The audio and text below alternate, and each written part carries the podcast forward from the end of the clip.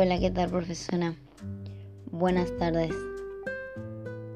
Mi nombre es Cecilia Guadalupe Villanueva Sánchez. Estoy estudiando la licenciatura en Educación Física, Recreación y Deporte del grado y grupo primero B. Y hoy le vengo a hablar sobre la voluntad y la libertad.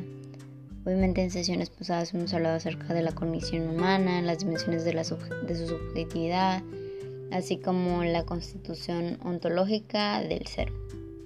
Ahora en, esta sesión 4 me va a tocar explicarle sobre la existencia de la voluntad y la libertad con la finalidad de estructurar la función e importancia en un acto voluntario y libre. Mm, anteriormente logramos comprender que existen diferentes concepciones desde las cuales es posible definir que, nombre, que el hombre es concebido como razón, como sentimiento, como instinto, entre, características más importantes que dan esencia al ser humano. Se encuentra la voluntad y la libertad. Para la psicología, la voluntad es la capacidad de un ser racional para adoptar un determinado tipo de actitud o de postura, capacidad para realizar determinadas acciones que de antemano se había fijado o, propuesto el individuo. En este sentido, la voluntad puede entenderse como la capacidad consciente para planificar el propio comportamiento, para, para fijarse una serie de metas y por lo tanto para establecer la propia escala de valores. En filosofía, la voluntad ha derivado en diferentes campos, es devenir. Los temas centrales de discusión han sido Dios y la razón. Aquí en esta sesión obviamente nos abocaremos al tema de la voluntad, analizando desde la ética, que centra su atención en los actos humanos conscientes y voluntarios de los individuos que afectan a otros, ya sean estos individuos o un grupo. Un objeto de análisis de la ética está orientado en el deber ser, acto moral, acto humano, más que del ser, es valor absoluto de la persona o valor ontológico. El acto humano se analiza a través de la voluntad y la libertad. Mediante estas facultades que ejerce el ser humano, puede cuestionarse si ha obrado bien o lo ha hecho mal. El motivo, la acción consciente del fin y los medios permiten reconocer los alcances de la voluntad y libertad de la persona. Puede entenderse como motivo todo aquello que impulsa a alcanzar un fin, o sea, un objetivo, determinando y por acción consciente del fin la anticipación ideal del resultado que pretende alcanzar. La conciencia es un fin y la decisión de alcanzarlo convierte al acto humano o moral en un acto voluntario, un acto realizado en libertad, en tanto la decisión de realizar un fin presupone su elección, entre otros. La libertad es uno de los valores universales más apreciados entre la relación con la perfección, eh, con el perfeccionamiento personal y la realización del hombre. Sin la libertad, perderíamos la oportunidad de encontrar el sentido a nuestra, nuestra vida completamente. Los valores son los universales, y no porque todo el mundo los acepte, los comprenda o los realice, sino porque cada valor señala un imperativo o un deber.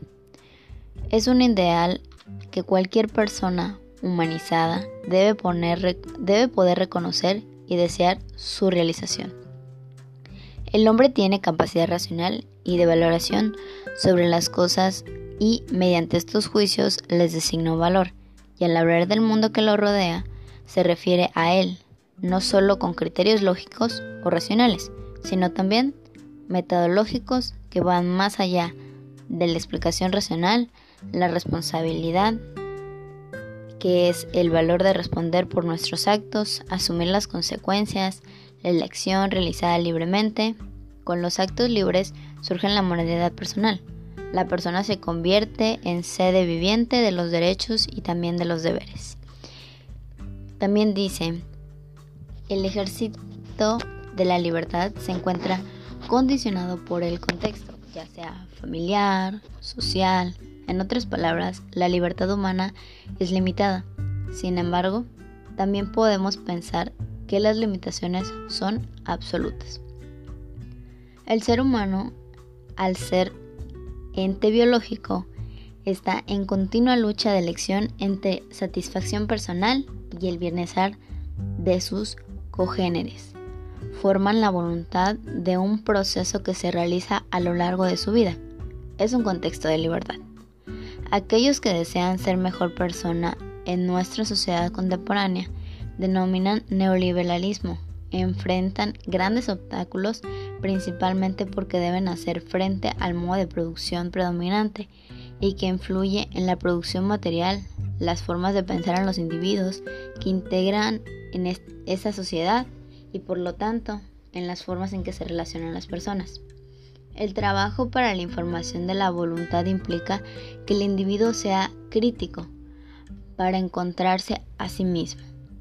Cuestionar las prácticas personales, fomentar el ejercicio de la libertad, tener un propósito de vida, también implica generar vínculos en tanto la inteligencia se desarrolla a través del contacto efectivo con nuestros pares y esto a su vez pueden ser los padres o miembros importantes que significan significativos para nosotros, de nuestra familia, entorno escolar e informativo.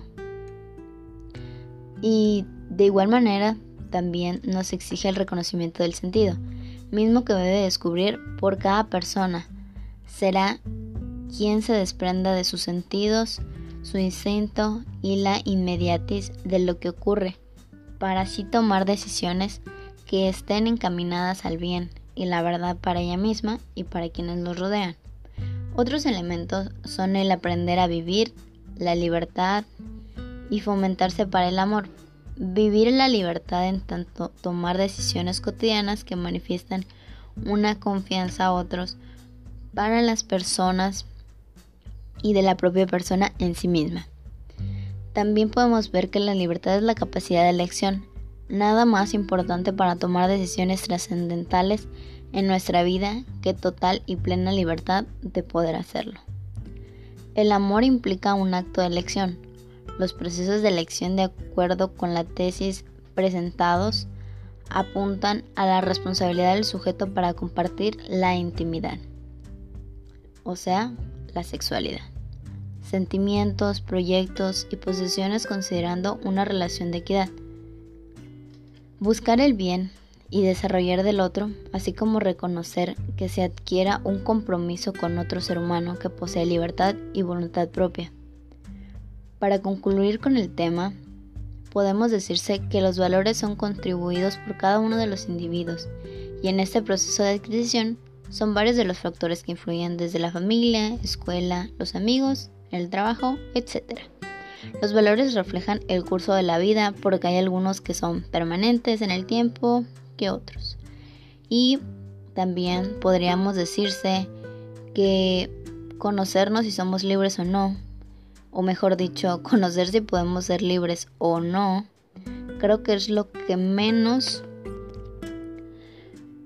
lo que menos como individuos pensamos podemos hacer, saber si lo que estamos realizando desde que usamos la razón o lo que tenemos planteado realizar como proyecto de vida fue o será producto de ejercicio de nuestra libertad o tristemente resultado del movimiento de los hilos de Dios. Que Dios, el destino, la naturaleza o como suele llamarse haga de nuestra vida. Y pues eso sería todo de mi parte, profesora. Muchas gracias por la atención y que tenga bonito día. Hasta luego.